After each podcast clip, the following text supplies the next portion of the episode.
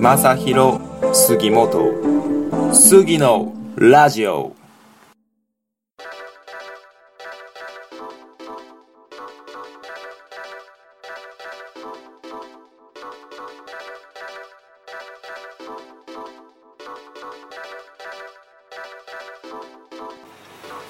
はい、えー、こんばんは、えー、杉のラジオ。始まりました、えー、本日は、えー、前回からスタートしたカメラ講座。パート2をお送りしていこうと思います、えー、失敗しないカメラの選び方について、えー、講座を進めていきます、え、この内容は、え、フォトクマのブログの方にも記事としてアップしておりますのでぜひそちらもご覧ください。で、え、まずえ、カメラを選ぶ前に決めておきたいのが、え、何を撮りたいかっていうところをまず決めておいてほしくて、まあ、一番何を撮りたいかっていうのは大まかに写真は、えー、風景写真かポートレート、まあ、前回も何回も言ってたと思うんですけど、まあ、この2つに分かれているので、まあ、最低限この2つぐらいは決めておいてほしいですね。まあ、やっぱ自分はまあ、田舎育ちで、まあ、風景写真が撮りたかったっていうので、まあ、最終的にニコンを選んだんですけど、まあ、ここをね、まあ、イメージしておくとかなりスムーズにカメラを買う時に選びやすいかなと思います。でその後、まあどのシーンで使うかとかそういうのも考慮しながら、まあ、カメラを買う時に進めていってください。で、えー、次にデジタルカメラの種類なんですけど、まあ、大まかに3種類に分かれててえコンパクトデジタルカメラ、まあ、コンデジってよく言われるやつと、まあ、デジタル一眼レフカメラ。これは一般的に、まあ、一眼ってみんなが言ってるやつですね。で、えー、ミラーレス一眼レフミラーレス一眼カメラ。でえー、ミラーレス一眼って呼ばれる、まあ、この3つに大体分かれてるんですけど、まあ、それぞれメリットとデメリットがあるのでそこも詳しく説明していきますと、デジタル一眼レフカメラは、メリットとしては操作性とか、まあ、丈夫さに優れていて、まあ、動きの速い被写体にピントを合わせやすいと。レンズの種類が豊富で、まあ、夜景撮影にめっちゃ強いんですよね最適で。まあ、プロの、まあ、カメラマンの気分になれますね。やっぱプロが使ってるのはこのデジタル一眼なんで、まあ、そこはメリットになります。でデメリットとしては、まあ、高性能のものはねかなりま、高価になってきますね。もうこれがもうほんと10万とか軽く超えてくるのも出てきます。でやっぱ高性能になるにつれてまあ重くてそうででかくなっても持っていくのがなかなかですね。普通に旅行とか行くとかにはあんまりそうですね適してないかなとは思います。であとはまあデザインの種類が少ない、まあまあ、これはまあほんとしょうがない部分ではあるかなと思うんですけどやっぱもうほんとザ一眼みたいなデザインですね。になってて、まあ、あとは撮られる側が結構身構えてしまいますよね。やっぱガチすぎて。っていうのが、まあ、デメリットとしてあります。で次にミラーレス一眼カメラですが、まあ、メリットは、まあ、デジタル一眼レフよりも、まあ、軽量でコンパクトになってて、まあ、そもそもミラーレス一眼は、まあ、その、まあ、軽量を目的として作られてるのでまあカメラの中の鏡、まあ、レフって呼ばれる部分なんですけど、まあ、その部分を省くことによって、まあ、ミラーレスは軽量化されてるんですよね。であとはまあデジタル一眼レフと結構同等の画質も今はかなりミラーレス一眼の技術が発展してきているので普通の一眼と変わらんぐらいの高画質になってます。であとは結構デザインが豊富なんですよね。こっちの方は。で初心者に結構優しい機能が結構ついてて、ま、自分は実際には持ってはないんですけどやっぱミラーレス持ってる人、まあ、女性の方が多いんでやっぱ女性ってやっぱそういうね機能性とかまあやっぱ使いやすさがやっぱ重視されると思うので、まあ、特に女性の方がやっぱミラーレス一眼はいいのかなと思います。であとはデメリットとしては、まあ、デジタル一眼レフよりの方よりも充電の減りが早いっていうのがあってあとは手ぶれが結構起きやすいですよね。とレンズの種類が少なめになっております。で、え3つ目コンパクトデジタルカメラですがこれはもうほんとお値段がですねまあ先ほどの一眼よりもお手頃な価格になっててでさらに軽量でコンパクトもうもう本当持ち運びがしやすい携帯性が高いものとなってます。でデメリットとしては、まあ、一眼みたいにレンズの交換ができないんですよね。なんかレンズ交換できるとそれだけいろいろ幅が広がるんですけどまあ最初からついてるこのレンズだけの仕様となっててあとはまあボケを出すのがちょっと違いよりも難しいっていうのと、まあ、暗い場所の撮影に弱くなっちゃうっていうのがあります。でカメラの次にカメラの主なメーカーなんですけどまあここでは7つぐらいあげるんですけど、まあ、結構カメラ、まあ、自分も知らないカメラも結構あるみたいでまあとりあえずは7つほど紹介していこうと思います。でまずはキャノンですね。もうこれはもう本当もう誰しもが知ってるんじゃないですかね。キャノンの一眼といえばですね。もう初心者に優しく色鮮やかな人物写真が得意なカメラ業界のキングっていうもうかなりもうシェア率ナンバーワンじゃないですかね。デジタルカメラの中で。でこの、えー、キャノンの特徴としては、まあ、シェア率ナンバーワンとあ暖かく鮮やかな色味。で色彩バランスの写真が得意。で、まあ、ポートレート、まあ、人物撮影に向いてます。であとは素早く動く被写体、まあ、やっぱ子供とかそういった撮影ですね。に強くて。あとよくこのキャノンユーザーはやっぱ女性でお子さんがいる女性の方が多いっていうのはやっぱここの特徴があるからっていうのとあとはオートフォーカス、まあ、自動的にピントを合わせる機能が速い、まあ、これは本当素早く動く被写体に対して強い部分の機能なんですけどあとは初心者に分かりやすい操作性になっててで初心者から中級者上級者まで幅広く対応する機種構成になってるのと、まあ、編集もほとんどいらずにプロのような色味の見た目やっぱその鮮やかに撮ってくれるのでまあ、そういうレタッチ編集がいらない写真が撮れます。であとカメラのアクセサリーが結構豊富みたいですね。と、まあ、まあ、レンズの種類が、ま、やっぱカメラ業界のキングと言われるだけあってここも豊富でで特に、まあ、キスシリーズと呼ばれる、まあ、よく CM とかでやってるあれがやっぱ有名ですね。で続いてニコン。でこれが私が愛用しているニコンなんですけど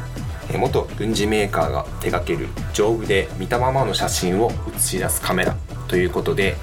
まあ、自分がやっぱこれを選んだのはやっぱその風景写真が撮りたかったっていう部分でここを選んだんですけど、まあ、元軍事メーカーが作ってるので、まあ、その分なんだろう機能性とかめっちゃ高くて、まあ、見たままの景色を忠実に記録するんですよね。本当今見ている景色をそのまま分かりやすく記録してくれますなので、まあ、風景写真に向いてるっていうのと、まあ、くっきりと鮮明にかなり映し出すやっぱ元軍事メーカーだけあってそこの機能性でかなり優れててでまあ機械としての完成度が高くて長く使っても壊れないほど、まあ、丈夫に作られてます。であとはまあカスタマイズ性がね豊富になってますね。でやっぱこれもニコン、まあ、キャノンと結構かぶる部分もあるんですけど、まあ、レンズの種類の豊富さ、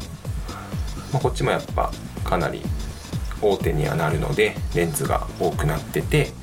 あとダイナミックレンジ。明るさの領域がめっちゃ広いっていう部分が強みになっております。で次にオリンパス、まあ、よく女性とかがね持ってらっしゃる人が多いかな、えー、で、えー、女性に人気なミラーレスカメラ界のトップランナー。としてまあかなり有名ですね、まあ、ミラーレス一眼でシェア率ナンバーワン。で、まあ、こっちもまあキャノンと近いんですけど色鮮やかな記憶色を再現してくれますね。人がイメージした、まあ、記憶の色をそのまま再現してくれます。であとはシャープネス？えっと何やったかな。はっきりとした輪郭が強めな画質の写真が撮れて、まあ、使い勝手のいい手ブレ補正。やっぱこの手ブレ補正の機能結構大事なんですけど、まあ、ここもかなり強くてまああとオリンパスもやっぱ豊富なレンズの種類があってであとは防塵防滴、まあ、内部になんかホコリとか入らない機能のことを防塵防滴って言うんですけど、まあ、ここも強いので、まあ、アウトドアで、まあ、気軽に使う。やっぱ結構アウトドアってそういうねやっぱホコリとか入っちゃうんでそこのアウトドアが好きな人がやっぱ結構向いてるかなと思いますね。でまあ高性能だけどコンパクト仕様になってるしでまあクラシックな感じでもう洗練されたデザインちょっとまあなかなか音声だけじゃ伝わらない部分はあると思うんですけどそんな感じになってて、まあ、フィルターも充実してて、まあ、豊富なカメラのバリエーションですね。ほんとバリエーションが豊富なんですよね。なんでまあ女性に人気となっております。でえ次にパナソニックですね。もうカメラ。やっぱパナソニックはまあどの業界業界というか、まあ、カメラじゃなくてもかなり有名な業界にはなるんですけど、まあ、気軽に使える高画質でおしゃれで、まあ、動画にも強いミラーレスカメラがあって、まあ、ミラーレスカメラに特化してて、まあ、世界で初めてミラーレス一眼を販売したんですよねこの会社が。で小型軽量ボディなんでもかなり持ち運びにも良くて、まあ、女性にも優しい設計とか機能とかも備わってますでその上でま高品質なレンズでこれはやっぱ複数のメーカーと提携してるっていうのがあってこのレンズがねかなり高品質になってますね。であとは見た目がおしゃれのデザイン。ここはやっぱ女性に人気なまあところの部分であると思うんですけどで高速フレームかつ高画質になってますね。それでまあしかも動画撮影に強い、まあ、これはちょっとまあ自分まだ使ったことないんであれなんですけどここ結構いいっすね。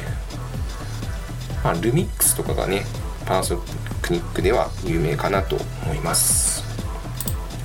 で次にソニーですね。世界初のフルサイズミラーレスで世界を圧倒するカメラ。まあ、世界初のフルサイズのミラーレスですね。今までミラーレスってフルサイズなかったんですけどここのソニーが出しちゃったんですよ。フルサイズを。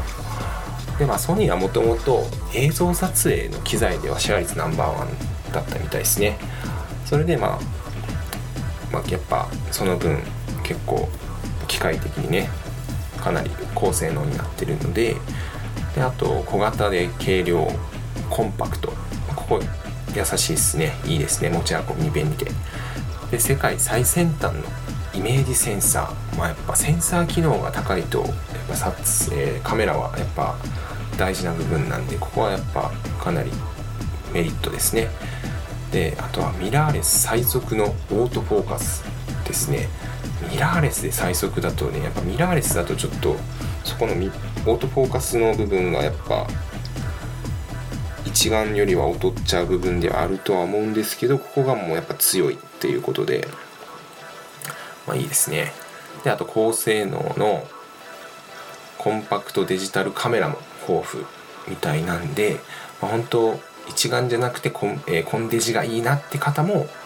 まあ、ソニー選ぶといいんじゃないかなと思ってます。であとはボディ内手ブレ補正。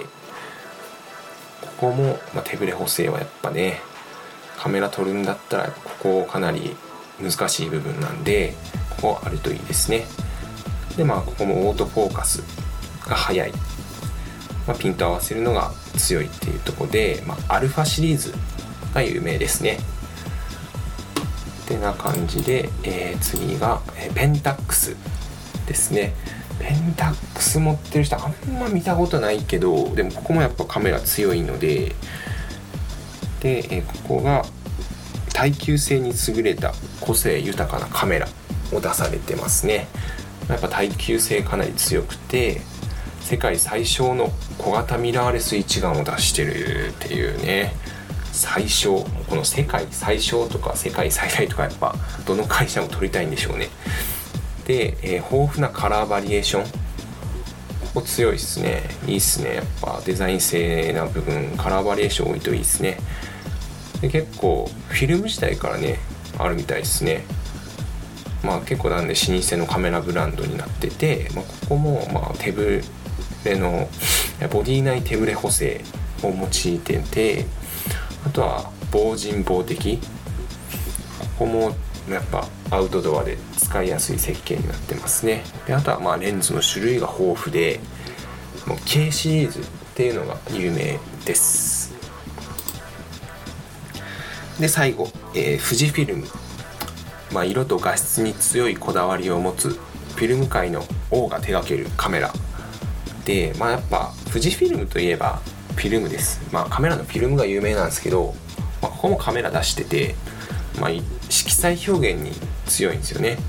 で独自のカラーのフィルターで結構独特な表現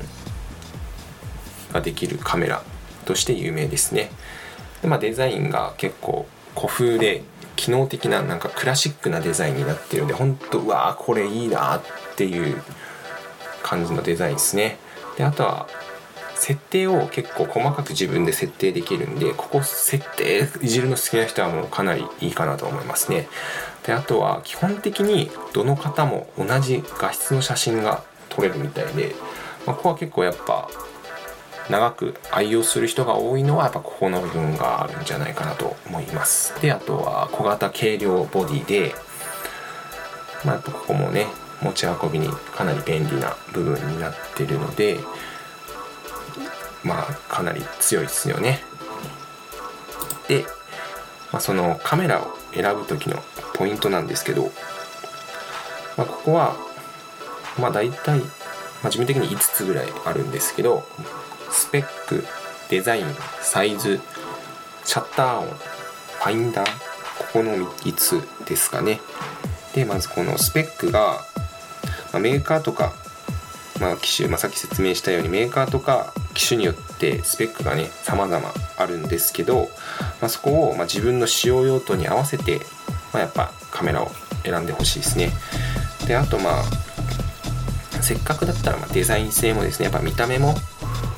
ま、機能性、まあ、機能がやっぱ一番だとは思うんですけど見た目の方にも気にしてほしくて、ま、やっぱおしゃれなカメラがいいのか、ま、プロっぽいカメラがいいのかまあ考えておくといいですよね。あとはサイズ、これはもうほんと使用用途に関わる部分なんですけど、まあ、大きさとか重さはもうカメラによってね様々になってくるので、まあ、実際にこう、まあ、持ち運ぶ時のことも考えないといけないんですけど手に持ってみてフィットするかとかもやっぱ店頭とかでやっぱネットで買うとやっぱちょっとそこの分分かんないと思うんで、まあ、実際に手に取って実際に触って決めてほしいですね。であとその触った時にこのシャッター音も結構見ておいてほしくて意外とここ実際によく聞いてみるともう自分結構もう分かるようになったんですけどシャッター音って意外と違うんですよね。なんかもうクッとかなんか ちょっと口で表現すると難しいんですけどなんかいや本当機種にもよって違うしそこもやっぱ気にして聞いてみると結構楽しいっすね。であとこのファインダーの部分は基本的に一眼レフはファインダーがあってミラーレスはファインダーがないので、まあ、そこも考慮して決めてほしいですね、まあ、ただまあ、最近はファインダー付きのミラーレスも増えてはきているので、ま、自分的にはファインダーあった方がやっぱこの撮る時になんか集中できるんですよね。画面から画面で撮るとあとはなんかファインダーでと見ながら撮るよりもシャッタースピードが遅くなっちゃうんですよね。画面だと。なんで実際にファインダーから覗いた方が、まあ、集中できるし、まあ、撮影の、え、シャッタースピードも速くなるので、まあ、自分的にあった方がいいですね。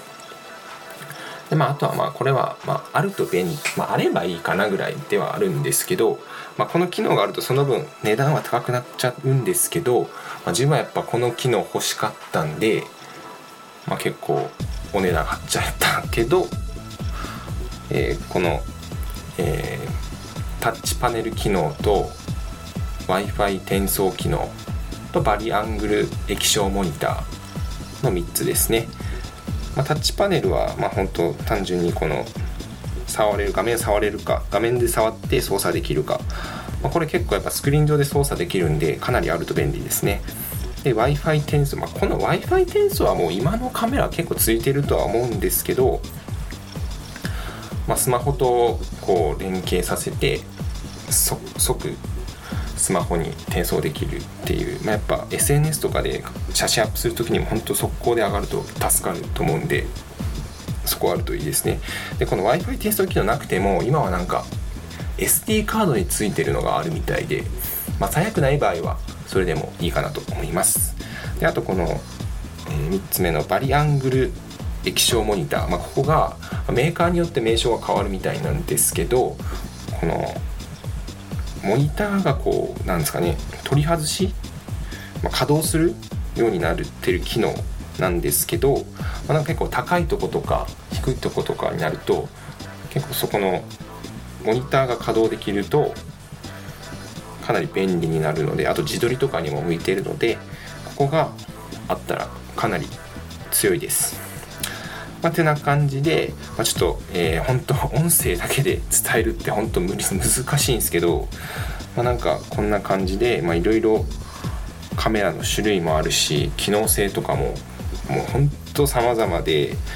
もうなんかもう見れば見るほど逆に分からんくなるぐらいのあれにはなると思うんですけど、まあ、なんでもう最初は本当最悪直感で買ってもいいと思うんですよね。全然。だってもうカメラってカメラ結構ハマってる人って何台持ってるんですよね。普通に56台とか持ってる人もいるんで。なんでまあ最初はまあ軽い気持ちである程度3万ぐらい安いのをお試しみたいな感じで買ってからそこでカメラ使いながらカメラのあこんな感じなんだみたいなのを感じてもらってちょっとステップアップする時にまたちょっと高価なものを買えばいいかなと思います。そっちの方が逆になんかいきなりなんかもうガチなフルサイズのカメラ買ってはやっぱしくったわみたいななるよりはそっちがいいかなと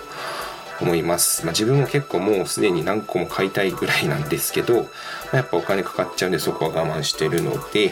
まあ、とりあえずもう買いましょう。直感で。まあこんだけダラダラ説明した後にこういうことを言うのもなんですけど、まあ、まず買ってください。とりあえず。はい、まあ、ということで、まあ、今回はこんな感じで。すいません。ちょっとかなり難グダグダになっちゃったんですけど終わりたいと思います、えー、本日も貴重なお時間誠にありがとうございました。